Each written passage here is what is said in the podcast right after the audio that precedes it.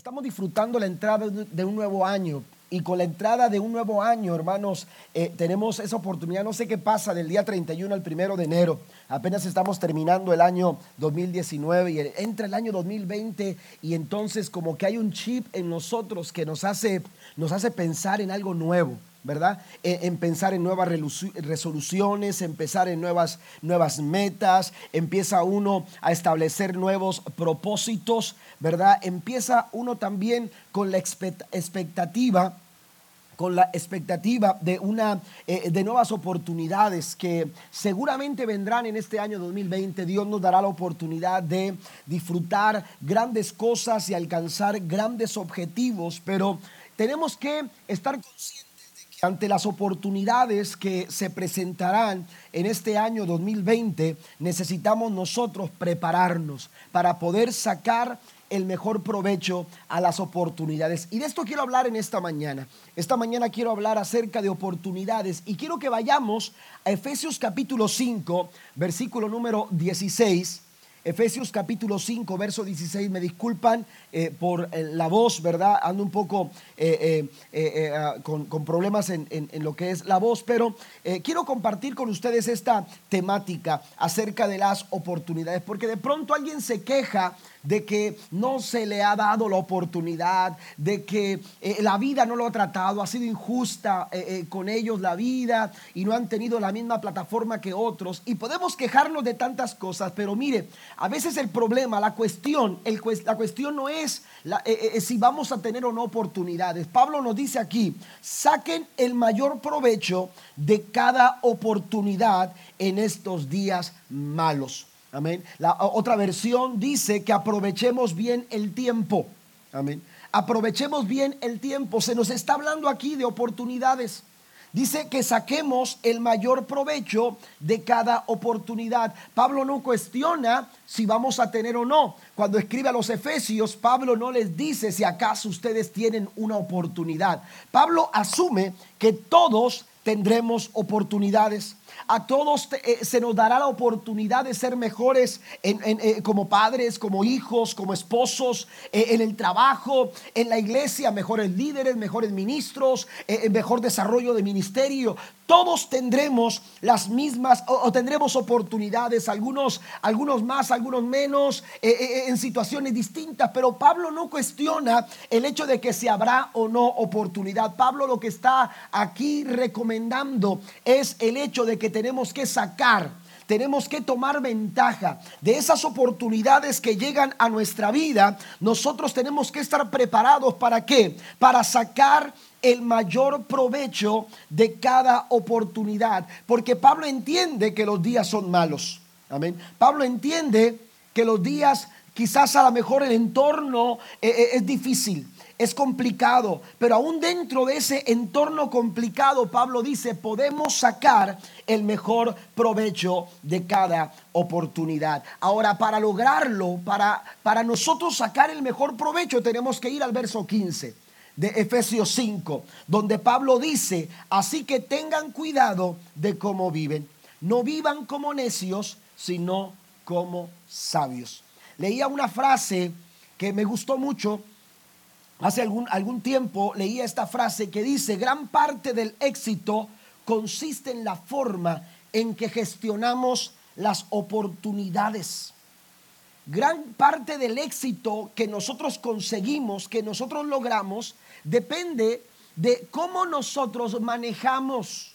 Porque la palabra gestionar, si usted va al diccionario, se va a dar cuenta que se refiere a la administración, administrar, a manejar, eh, eh, eh, nosotros tenemos que saber procesar cada una de las oportunidades, la forma en que usted ha manejado la oportunidad, porque hay personas que han tenido oportunidad de prosperar, pero no han prosperado no porque no se les ha dado la oportunidad, porque han administrado mal esa oportunidad, porque no han manejado bien el tiempo, porque a veces eh, eh, eh, oportunidad también tiene que ver con el tiempo, con la forma en que invertimos y manejamos nuestro tiempo. Si usted tiene malos hábitos, usted no está manejando bien las oportunidades en la vida. Por eso es importante considerar la importancia de vivir sabiamente. La forma en que gestionamos nuestras oportunidades, hermanos, van a dar como resultado el hecho de que tengamos éxito o que nosotros hayamos fracasado, aleluya, en la vida. Por eso quiero, quiero que entendamos la importancia que Pablo le da al vivir con sabiduría.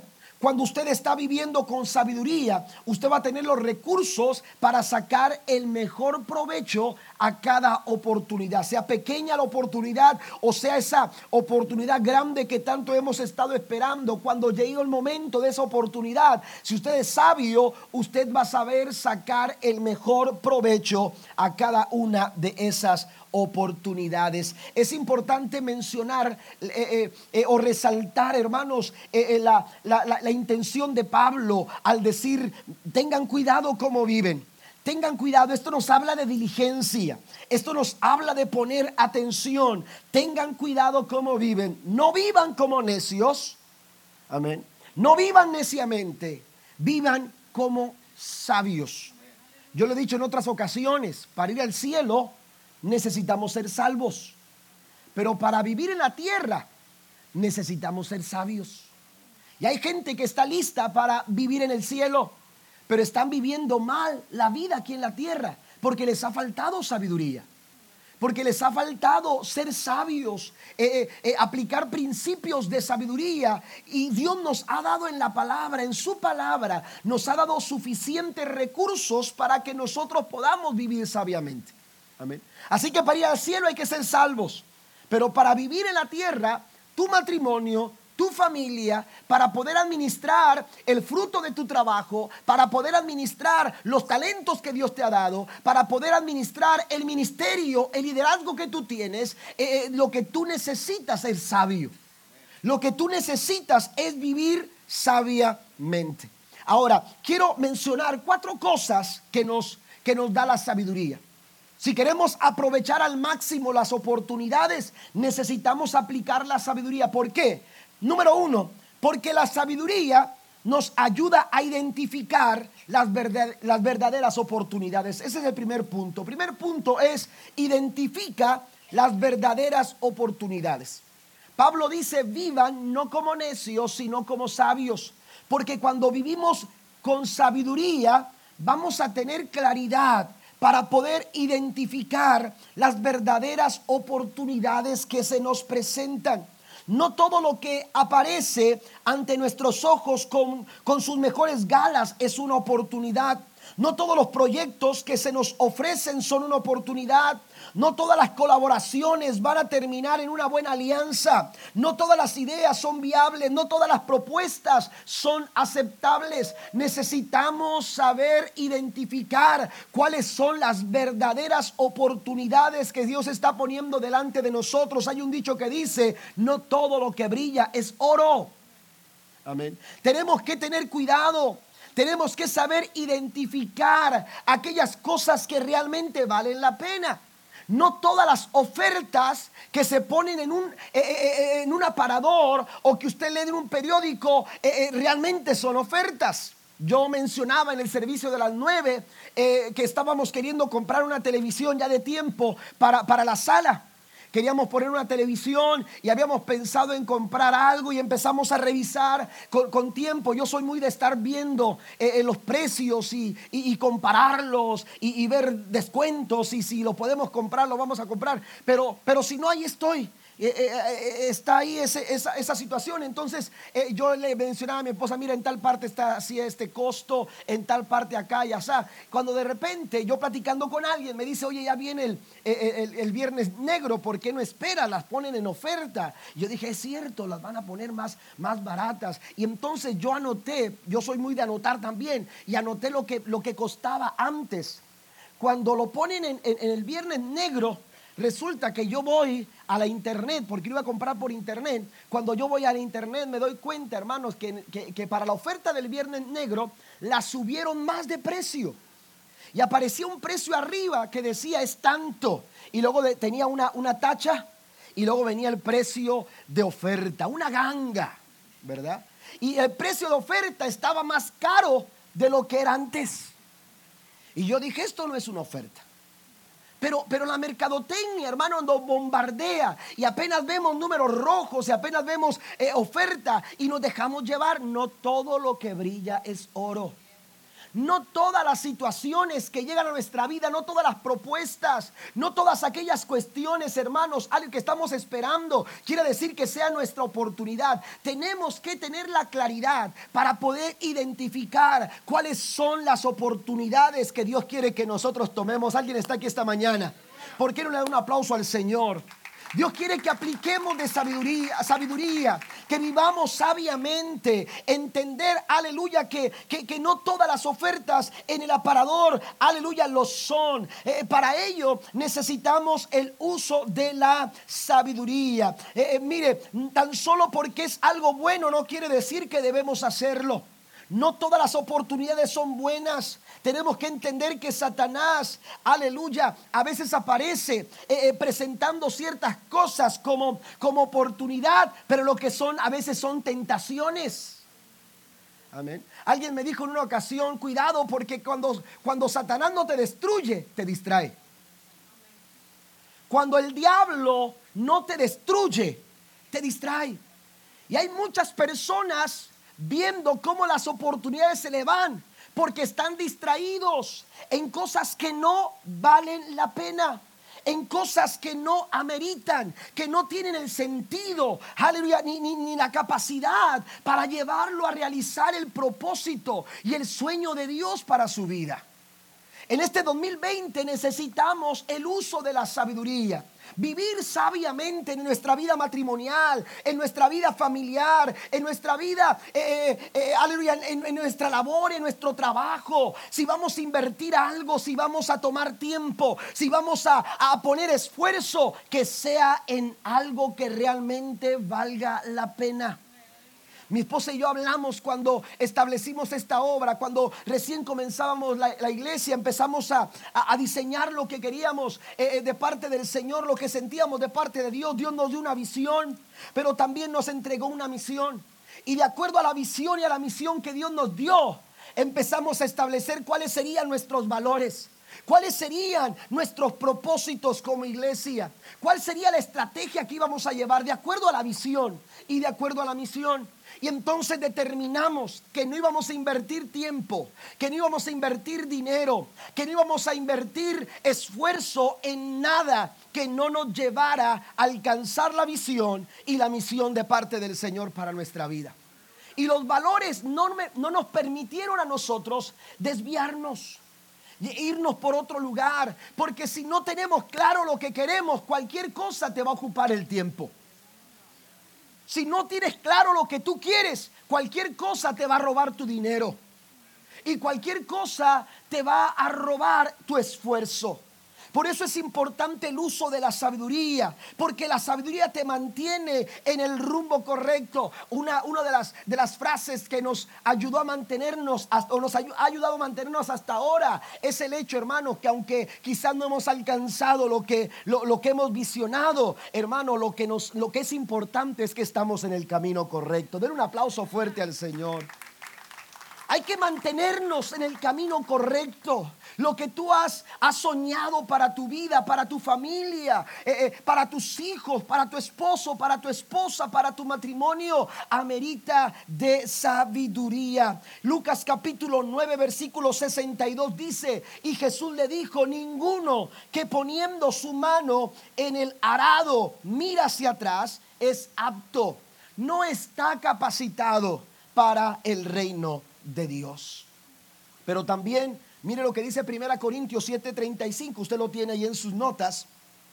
La nueva traducción viviente dice, les digo, esto para su propio beneficio. La reina Valera dice, para vuestro provecho. Dice, no para imponerle restricciones, mi deseo es que hagan todo lo que les ayude a servir mejor al Señor con la menor cantidad de distracciones posibles. Cuando el enemigo sabe que Dios tiene un sueño para ti, que Dios te ha entregado un, plan, un propósito, que Dios te ha entregado, aleluya, una oportunidad, el enemigo va a crear distracciones para robarte el tiempo, para robarte el dinero, para robarte el esfuerzo. Hay una historia que me gusta mucho en Génesis capítulo 24. Usted puede encontrar ese momento cuando Abraham toma a su siervo más de más antigüedad, aleluya, y le dice, quiero que vayas a la tierra de mis padres, de donde Dios me llamó, porque quiero que de allá tomes una mujer para mi hijo Isaac.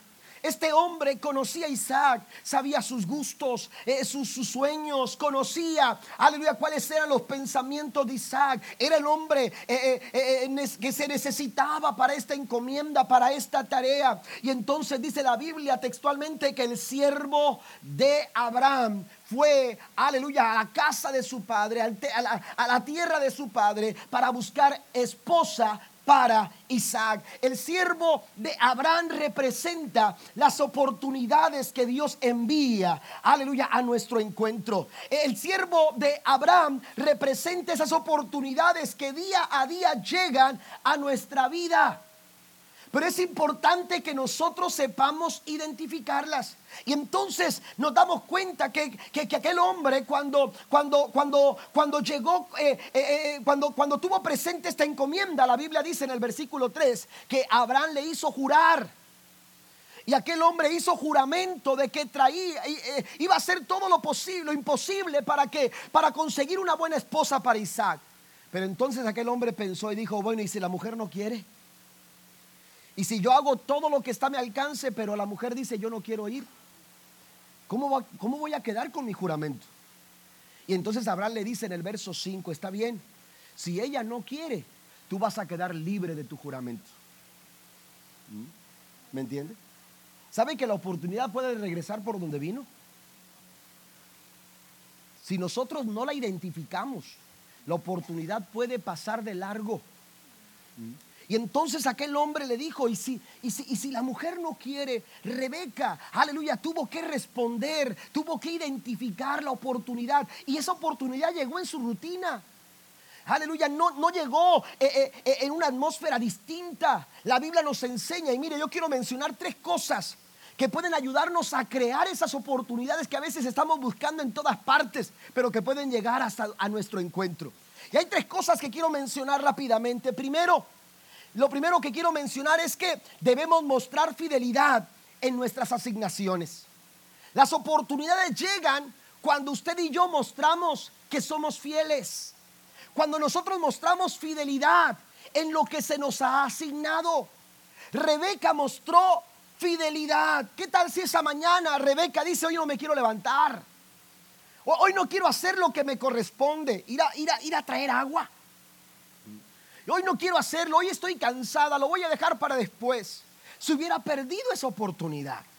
¿Sabe que la pereza, la pereza, hermanos, puede estar robando eh, eh, eh, aleluya, la pereza para cumplir la asignación que Dios ha puesto en nuestras vidas puede estar robándonos las oportunidades que Dios está enviando a nuestro encuentro. Hay personas que están esperando ese momento, ese momento importante, ese gran momento, cuando, cuando, cuando se encuentren, aleluya, con esa oportunidad. Y entonces dicen cuando yo sea el jefe. Y entonces dicen cuando yo esté al frente. Y entonces dicen cuando yo esté sentado en el lugar correcto. Cuando las cosas se den. Tenemos que entender, hermanos, que hay, hay oportunidades que van a, se van, a, van, a, van a venir a nuestro encuentro cuando nosotros mostramos fidelidad en nuestras asignaciones. Jesús lo dijo de esta manera, el que es fiel en lo poco. Dios está esperando que seamos fieles en lo poco, en eso que Dios nos ha encargado, en esa familia que Dios ha puesto en tus manos. Hay gente que está esperando ese momento cuando se le dé la oportunidad de construir una, más, una, una, mejor casa, eh, un mejor trabajo. Dios dice, si eres fiel en lo poco, yo me voy a encargar de darte la oportunidad para que muestres esa fidelidad también en lo mucho. Alguien aplaude al Señor esta mañana. Mostrando fidelidad.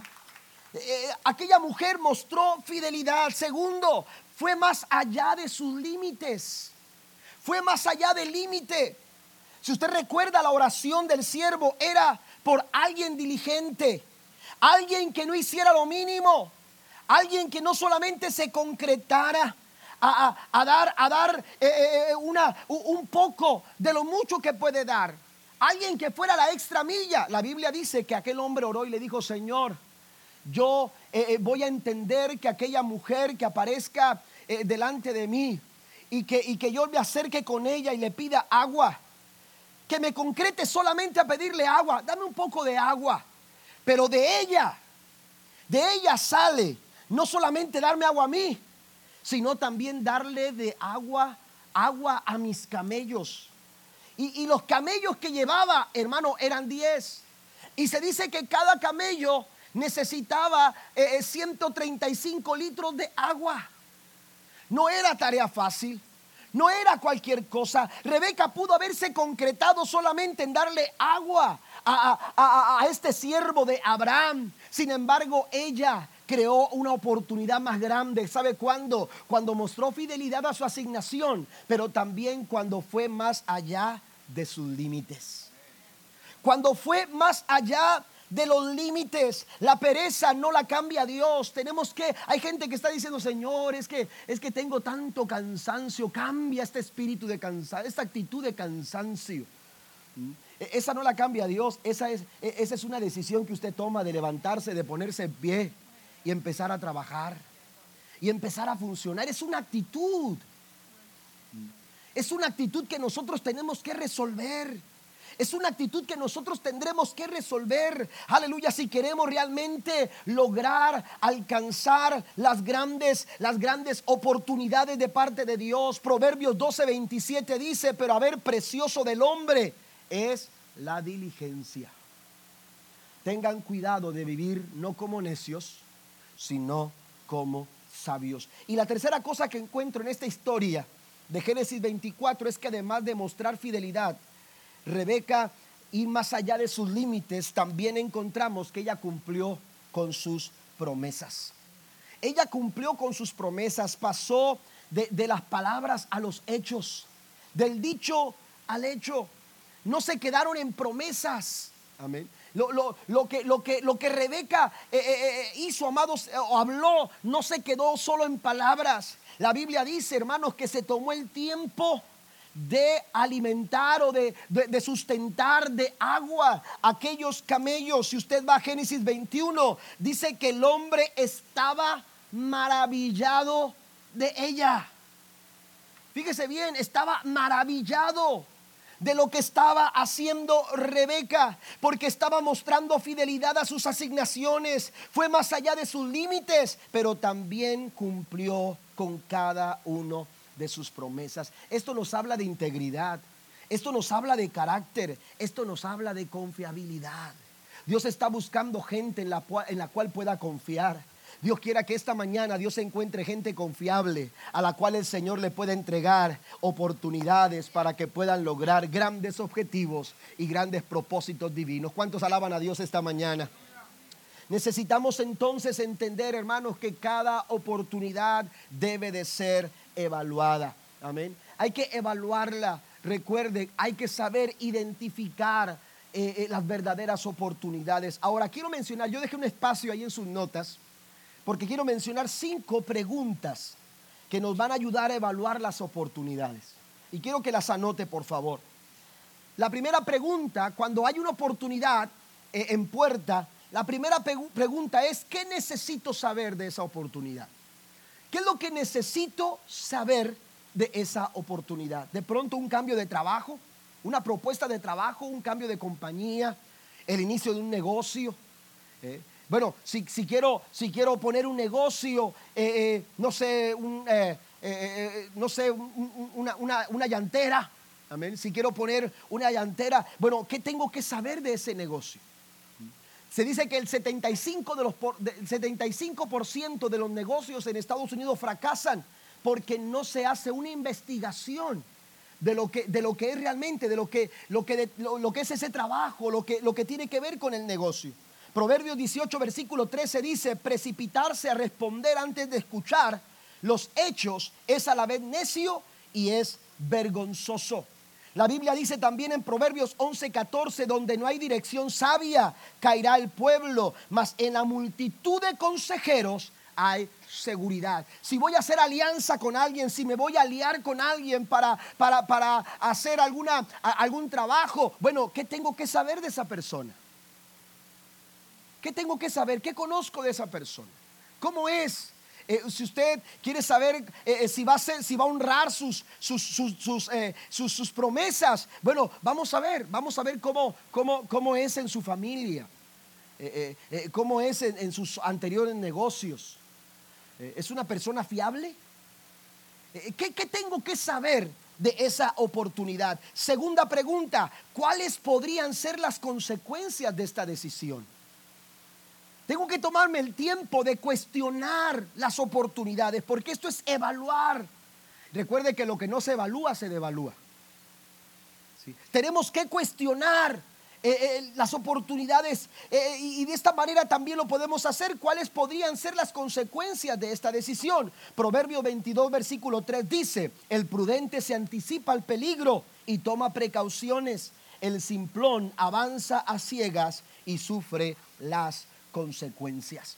Tenemos que cuestionar, hermanos, las oportunidades que se nos presenten. ¿Cuáles van a ser las consecuencias de, esta decisión que voy, a, que voy a tomar? Es importante también considerar las palabras de, de Proverbios 14, versículo 16. Los sabios son precavidos y evitan el peligro. Los necios, confiados en sí mismos, se precipitan con imprudencia.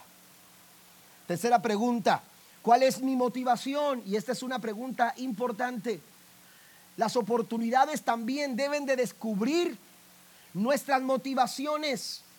El por qué lo voy a hacer. ¿Por qué voy a cambiar de trabajo? ¿Por qué voy a comprar esa casa? Hay mucha gente que está perdiendo una casa porque, porque no evaluó la oportunidad. Porque su motivo, su motor, el por qué la compró no era saludable. Los motivos son importantes, del por qué lo hago es muy importante. Mire lo que dice el apóstol Pablo a los Filipenses capítulo 2 versículo 3. No sean egoístas, no traten de impresionar a nadie. ¿Para qué voy a...? Mira, hay gente que está diciendo, voy a ir a comer en tal restaurante porque quiero impresionar a, fulano de tal para que vea dónde como. No ha pagado la luz, pero está, está en el restaurante comiendo de lo mejor.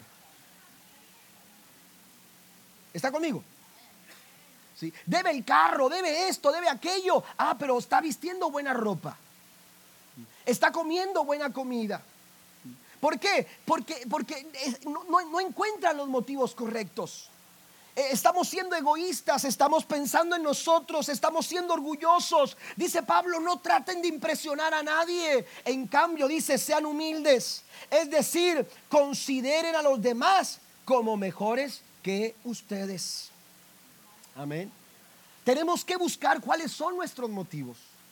Para desarrollar nuestro ministerio en este año 2020 tendremos que buscar motivos correctos. El liderazgo, hermanos, eh, amerita motivos correctos. No podemos eh, eh, pretender desarrollar buenas cosas y, sacar el mejor provecho a las oportunidades que se nos presenten como líderes si tenemos motivos incorrectos. Necesitamos motivos correctos. Hay que evaluar las oportunidades. También ¿Cumple esto con mi propósito y llamado? Esa es la cuarta pregunta. Lo que, lo que se me presenta como una oportunidad me pone en el camino correcto hacia, hacia lo que quiero lograr, hacia lo que Dios quiere realizar en mi vida. Cumple con mi propósito y con mi llamado. Isaías 26, versículo 3 dice, tú guardarás en perfecta paz a aquellos que confían en ti, a todos los que concentran en ti sus pensamientos. Necesitamos nosotros, hermanos, evaluar las oportunidades para que nosotros podamos lograr alcanzar el propósito que Dios tiene para nuestras vidas. Efesios 4.1 dice, por lo tanto yo, dice, prisionero por servir al Señor, les suplico que lleven una vida, dice, digna del llamado que han recibido de Dios, porque en verdad han sido llamados. ¿Qué es lo que está diciendo Pablo aquí? Vivan de acuerdo a su llamado. Vivan de acuerdo a su llamado. Si Dios lo ha llamado a desarrollar un ministerio, si Dios lo ha llamado a desarrollar un liderazgo, si Dios lo ha llamado a usted eh, eh, a desempeñar cierto trabajo en su vida, eh, viva de acuerdo a ese llamado. Viva de acuerdo a ese propósito. Viva de acuerdo a lo que Dios quiere hacer con su familia. Si hay algo, hermano, que no beneficia a su casa, que no beneficia a tus hijos, que no beneficia a tu esposa, no lo hagas. Amén. No lo hagas. Porque Dios te ha confiado a tu familia, Dios te ha confiado eso que Dios ha puesto en tus manos. Aleluya, amerita, exige que nosotros vivamos de acuerdo a nuestro llamado. Y por último, la quinta pregunta es, ¿este es el mejor uso de mi tiempo y de mi energía? ¿Es el mejor uso de mi tiempo y de mi energía? Primera Corintios capítulo 10 versículo 23 dice, todo está permitido, pero no todo es provechoso. Todo está permitido, pero no todo es constructivo. Amén. Podemos hacer muchas cosas, pero lo que estoy haciendo, lo que estoy haciendo es realmente el mejor uso. Usted puede usar su dinero como usted quiera. Usted puede usar su tiempo como usted quiera. Usted puede hacer con su vida lo que usted quiera. Ese es un pensamiento, hermanos, muy, humanista, muy humano. Amén. Pero la verdad es que aun cuando podamos hacer con nuestro tiempo, usted puede pasarse 10 horas viendo la televisión. Usted puede pasarse 10 horas en su teléfono, en las redes sociales. Usted puede pasarse eh, eh, eh, en la noche sin dormir toda la noche, pero créame, eso no va a ser beneficioso. Eso no va a contribuir a nada bueno porque usted va a perder la oportunidad. Leía, leía una nota estos días pasados de uno de los mejores jugadores de fútbol que, acaba de, firmar, me parece que el año pasado, con el Real Madrid. Y alguno de ellos, eh, eh, algún compañero de ellos en el equipo anterior porque se habló de, una baja de, juego en, este, en esta persona que había subido de peso, que estaba fuera de forma. Y entonces, y uno de sus compañeros de aquel tiempo empezó a ventilar algunas cosas. Y una de esas cosas, ¿sabe cuál era? Que este muchacho empezó a tener un vicio.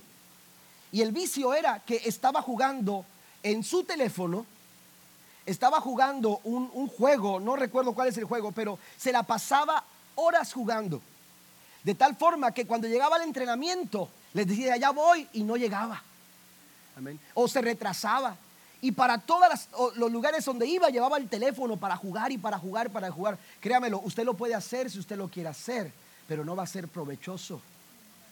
No va a ser provechoso. ¿Está conmigo? Estamos hablando de ser sabios. Y una forma sabia de vivir, amados hermanos, es permitir que Dios tome lugar y que Él sea el centro de nuestras vidas. Número dos, vamos al punto número dos. Además de identificar las verdaderas oportunidades, una vida sabia, como dice el apóstol Pablo, nos prepara para las oportunidades. Hay una preparación que, nos, que, nos, que, recibimos, una capacitación que recibimos a través de la sabiduría. Amén. Las, las, las oportunidades, hermano, no te mandan un mensaje de texto. Ahí voy te espero a tales horas. ¿Verdad que no? Qué bueno fuera eso, ¿no? Que, las oportunidades nos mandan, que, alguien nos mandara un mensaje, oye, va una oportunidad tremenda en la esquina de la Trenton y I Road, o veteranos. 10, 15, llega temprano. Amén. ¿Verdad? Oiga, qué bueno sería eso. Pero la verdad, aleluya, que, que, las oportunidades no te mandan una advertencia previa, no te escriben una carta con antelación solo se muestran. Llegan en los momentos a veces en que menos lo esperas. Créame que Rebeca no, no, no, no, no esperaba una oportunidad como esa. Rebeca no se imaginaba, aleluya, que se iba a encontrar con el siervo de Abraham y que esto representaría, hermanos, su mejor oportunidad. Por eso dice Pablo, no vivan como necios, vivan como sabios. Y una persona sabia es una persona que se anticipa que está anticipándose a las oportunidades. ¿Por qué? Porque se está preparando. Mire lo que dice Mateo capítulo 24, versículo 44. Estoy avanzando. Dice, ustedes también deben estar preparados. Está hablando Jesús y, se está refiriendo a, a su segunda venida. Dice, ustedes también deben estar preparados todo el tiempo, porque el Hijo del Hombre vendrá cuando menos lo esperan. Usted dice, pastor, pero aquí está hablando de la segunda venida. Amén. Pero ¿a poco no se acomoda muy bien con las oportunidades? Porque a quién no le ha encontrado la oportunidad en la cama todavía. Ay, no me he arreglado. Ay, es tarde. Y andamos corriendo por todos lados. ¿Por qué? Porque no nos preparamos. Amén. Porque no estamos viviendo con sabiduría. Y andamos corriendo de un lado a otro. Y, y echamos la culpa al tráfico. No, no, no. El tráfico no es el problema. No te levantaste temprano. No te tomaste el tiempo. ¿Eh? Y, esta luz nunca se cambia. Y, voy a hablar a la ciudad para, para, para, para que vengan a revisar. No, no, no, no es la luz. No es el de adelante que va despacio al speed limit. Ay, Señor Jesús. Vivan como sabios, no como necios.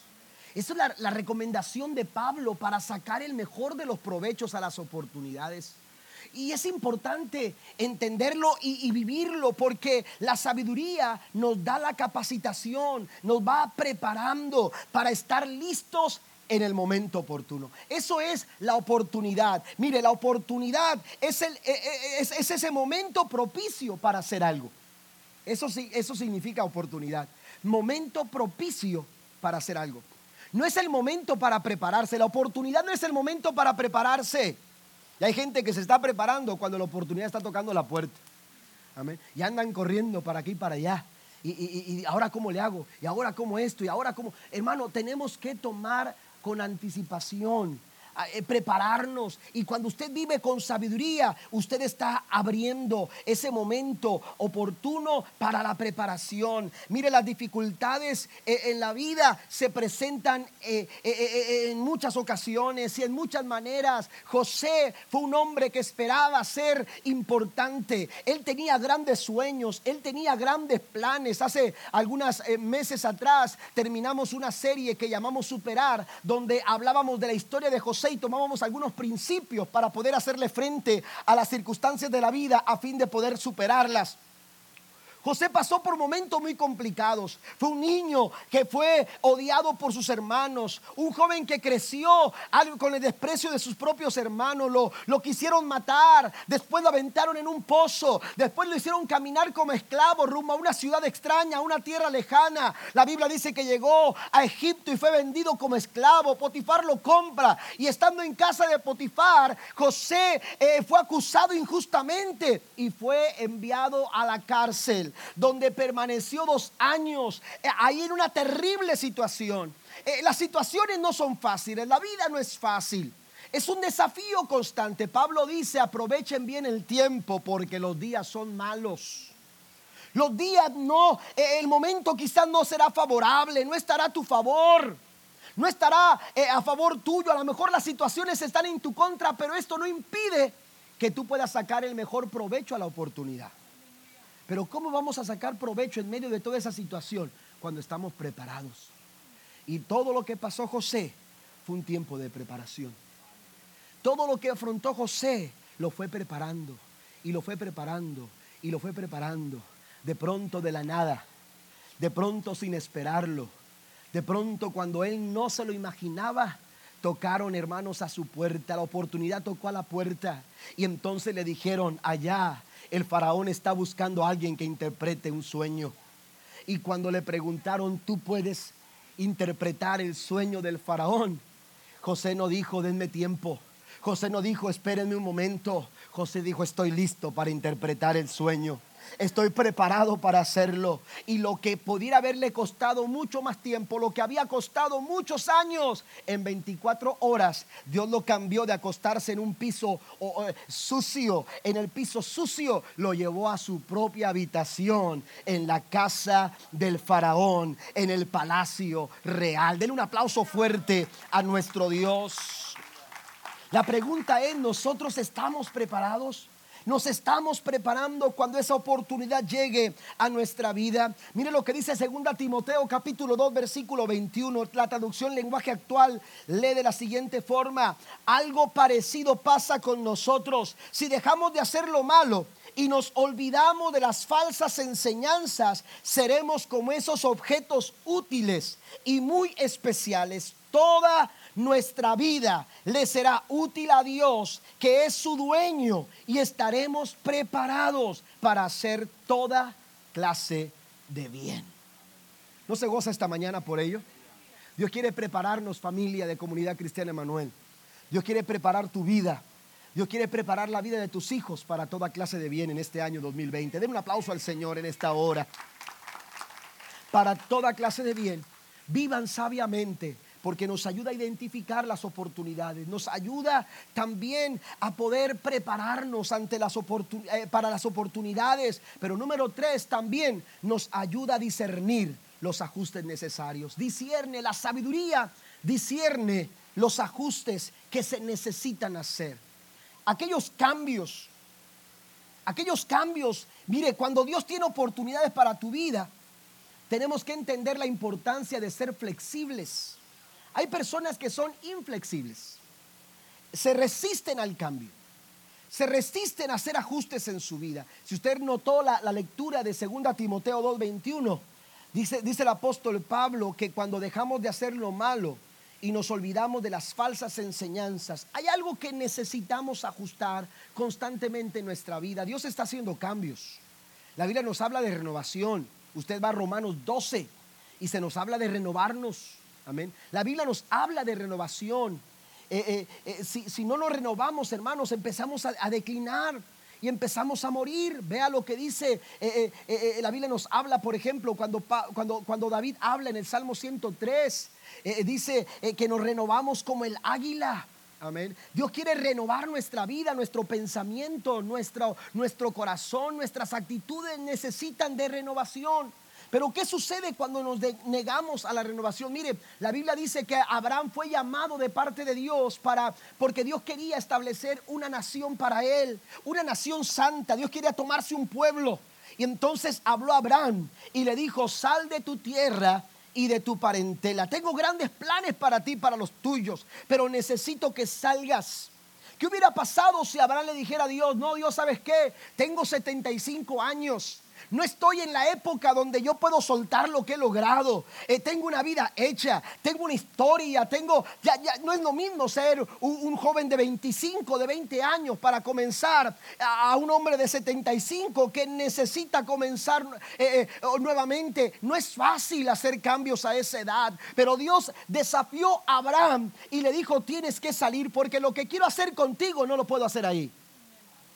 Y Abraham tuvo que tener apertura a, esas, a esos ajustes. Una persona necia se empecina a hacer lo mismo. Está empecinado. Amén. Y, no entiende razones. Y tú le dices, no lo hagas. Y dice, no, yo lo voy a hacer. Y es que usted no sabe, pastor, pero mi abuelo era así. Mi padre era así. Y yo voy a ser igual. Porque así somos, en nuestro carácter. Somos González. Ahí ya dijo una. Somos, somos Luna. Disculpe los González, me salió. No tenemos González. Ah, sí tenemos González. Ay, bueno, Pilo. Ay, Señor Santo. Bueno, este, pero, pero yo soy así. Amén. Aunque aquí tengo al hermano Aranda y al hermano Barça, los voy a tomar a ellos. Pero, pero no es que así soy. Y, y es que este es mi carácter. Y es que esta es mi personalidad. Bueno, Dios quiere cambiarlo. Dios quiere transformar ese carácter. Dios quiere cambiar esa personalidad. Porque mientras no salgas de ahí, Dios no te puede bendecir.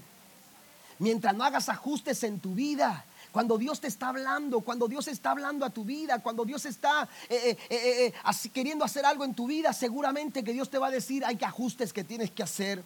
Hay actitudes que tienes que cambiar. Mire, las actitudes son como los pañales. Si no los cambian, huelen feo. ¿A poco no? Amén las actitudes tienen que cambiar, las malas actitudes tenemos que cambiarlas, porque si no van a empezar a oler mal. Dios está queriendo hacer ajustes en nuestra vida en este año, porque Dios tiene grandes oportunidades listas para que usted y yo podamos lograr el sueño de Dios para nuestra vida. Alabe a Dios en esta mañana. Gálatas capítulo 5, verso 25 dice, ya que vivimos por el Espíritu, sigamos la guía del Espíritu en cada aspecto de nuestra vida. Cuando usted es guiado por el Espíritu, el Espíritu Santo te va a llevar a hacer esos ajustes. Aquí quiero mencionar tres cosas que pueden llevarte a perder una oportunidad en este año 2020. Lo primero que quiero mencionar es la falta de voluntad para cambiar. Ya lo he mencionado un poquito anteriormente. Pero anote por favor ahí, falta de voluntad para cambiar. Podemos cambiar de año, pero si no cambiamos de actitud, vamos a repetir la misma historia. Amén. Se va a repetir la misma historia. Si no cambiamos nuestras actitudes nos vamos a estancar. Tenemos nosotros que hacer cambios, pero para ello tenemos que hacer que tener una voluntad. Tenemos que rendir nuestra voluntad al Señor. Proverbios 13, versículo 19 dice, es agradable ver, a los, ver, que los sueños se hacen realidad, pero los necios se niegan a abandonar el mal para alcanzarlos. Seamos no necios, seamos sabios. Y la sabiduría nos va a llevar a hacer esos ajustes, a discernir, ¿sabes qué? Tengo que hacer estos cambios. En mi matrimonio, si quiero que mi matrimonio funcione, tengo que hacer estos ajustes. Si quiero que mi familia funcione, hay que hacer ajustes. A veces hay gente, hermano, con un corazón muy lindo. Hay gente que tiene un corazón muy lindo, pero tiene malos hábitos. A veces no son actitudes, a veces son hábitos. A veces no son hábitos, a veces son decisiones equivocadas. ¿Y todo por qué? Porque eh, eh, no estamos viviendo con sabiduría. Dios quiere que seamos sabios en este año 2020 para alcanzar grandes cosas. Segunda cosa que nos lleva a perdernos las oportunidades es muchas ocupaciones. Hay que soltar algunas cosas porque las muchas ocupaciones, hermanos, no nos van a ayudar absolutamente en nada. Estar sobreocupados nos impide caminar de acuerdo a, las buenas oportunidades. Mire, Jesús habló de tres hombres a los cuales les dijo, síganme. En Lucas capítulo número 9, usted va a encontrar versículo 51 en adelante que Jesús habló de tres hombres. Al primero, él le dice, eh, sígueme, ven en pos de mí. Y el hombre respondió y dijo, Señor, yo te seguiré, pero déjame ir primero a casa y comprar un, un terreno. El segundo recibió el mismo llamado y su respuesta fue, Señor, te voy a seguir, pero déjame primero ir a casa y enterrar a mis padres. El tercero también recibió el mismo llamado, pero la respuesta fue muy similar. Aquel hombre dijo, Señor, te voy a seguir, pero déjame primero despedirme de los que están en casa. Y aquí hay una contradicción. Hay una contradicción, ¿por qué? Porque primero le dicen Señor y después, hermanos, no, no, no, no, no hacen de acuerdo a la voluntad de su Señor. Hay ocupaciones que están tomando el lugar de Dios. Y Jesús nos ha dicho, buscad primeramente el reino de Dios y su justicia. Las demás cosas, dice el Señor, yo me encargaré que vengan por añadidura. Alguien alaba a Dios por ello. Necesitamos nosotros entender, amados hermanos, que Dios es primero. Que tenemos que dejar que Dios tome el lugar principal en nuestra vida. ¿Y por qué digo esto? ¿Y por qué menciono eh, la importancia de la prioridad? ¿Sabe que el problema de las preocupaciones es un problema de prioridades? La gente está muy preocupada porque sus prioridades están equivocadas. Cuando nos preocupamos, hermano, esa es una es como una lucecita que se prende. Hey, e, el lugar de Dios lo está tomando algo más. Es una lucecita que nos está diciendo, le estás dando lugar a las ocupaciones antes que a Dios. Pero cuando usted busca primeramente el reino de Dios y su justicia, ¿sabe qué pasa? Todo lo demás se organiza. Yo se lo decía a un joven esta semana pasada que hablaba conmigo. Me decía, es que las cosas no van como yo quiero, no suceden y, esto y lo otro y trato de hacer aquí. Trato Y dije, bueno, es que tu problema está en que no has dejado que Cristo sea el primero de tu vida. Cuando tú dejas que Cristo sea el primero en tu vida, las demás cosas Dios se va a encargar de organizarlas. Tu familia, tu trabajo, tus, tus cosas, tus ocupaciones, tus finanzas, tus situaciones en la vida, todo va a quedar en orden cuando Dios es el primero de nuestra vida. ¿Cuántos alaban a Dios en esta hora? Es importante entonces, hermanos, soltar algunas cosas que nos están robando el tiempo, que nos están robando dinero, que nos están robando esfuerzo. Y la, última cosa que quiero mencionar es la falta de fe.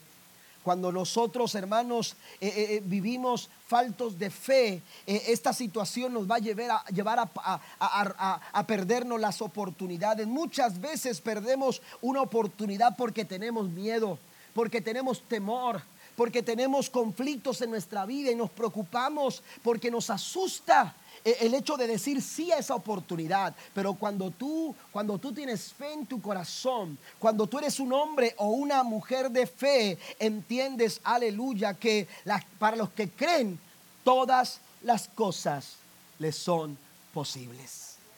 Usted puede leer los evangelios y una frase muy común que, que encontramos en los evangelios que Jesús declaraba es conforme a tu fe. Conforme a tu fe. Amén. Conforme a tu fe, hermano, conforme a tu fe, hermana. El Señor dice, será hecho. Y por último, número cuatro, pasen los músicos, por favor, que estén aquí. Número cuatro, además de todo lo que hemos mencionado, la sabiduría también nos ayuda a hacerle frente a la oposición. La sabiduría también nos va a ayudar a hacerle frente a la oposición. Oportunidades, hermanos, aleluya, van a llegar pero seguramente con ello también llegarán las oposiciones, las dificultades. Pablo dice, dice en estos días malos, aprovechen, saquen el mejor provecho a las oportunidades en estos días malos.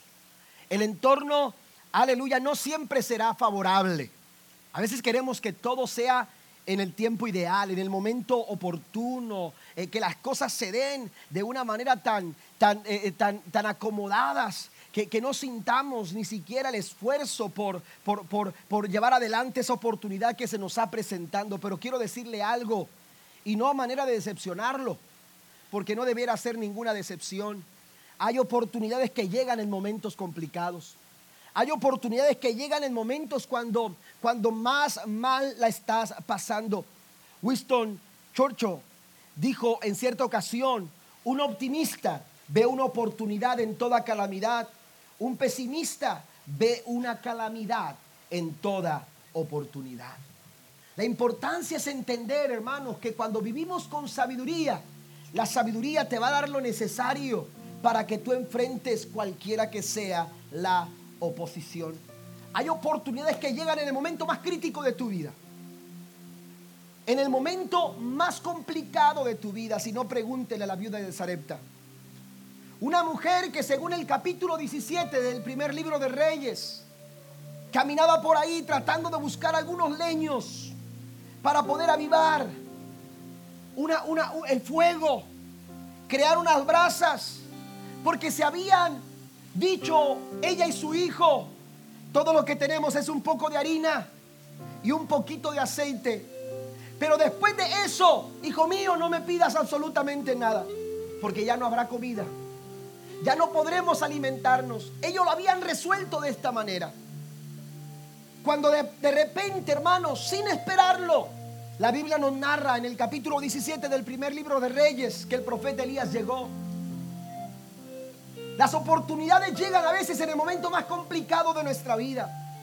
Y a veces llegan como menos lo esperamos. Porque a esta mujer la oportunidad le llegó, hermanos, a petición de un vaso de agua. Si esta mujer se imaginaba lo que ese, ese vaso de agua representaría o significaría para ella. Oiga, hay momentos en que dar un vaso de agua es una oportunidad para ver la gloria de Dios. Dar una palabra animar a alguien en el momento más difícil, es un momento oportuno para ver la gloria de Dios. Y cuando ella menos lo esperaba, la Biblia dice que el profeta le dijo, quiero que me des un poco de agua. Y cuando ella iba a buscar un poco de agua, la Biblia dice que, que Elías le dijo, ¿sabes qué mujer? También quiero que me prepares algo para comer. Aquella mujer abrió su corazón y le dijo, ¿sabes qué? Lo sabe Dios y te lo tengo que decir a ti. ¿Sabe Dios que solamente tenemos un poco de harina en casa y un poco de aceite para cocinar? Y mi hijo y yo es todo lo que vamos a comer. Y cuando ella declaró su corazón, el profeta le dijo, sí, pero dame de comer primero a mí. Esto pareciera cruel. Esto pareciera, hermanos, fuera de lugar. Pero hay planes que Dios quiere ejecutar. Hay sueños que Dios quiere realizar. Hay metas que Dios quiere alcanzar en tu vida. Y para ello a veces Dios te va a pedir todo lo que te queda. Y aquella mujer se desprendió de aquella poca harina y de aquel poquito aceite. Y cuando aquella mujer, hermanos, le presentó todo lo que tenía el profeta, la Biblia dice que después de eso no faltó harina y no faltó aceite ni la provisión para la casa de la viuda como también Dios lo quiere hacer en nuestra vida. ¿Alguien lo cree en esta mañana?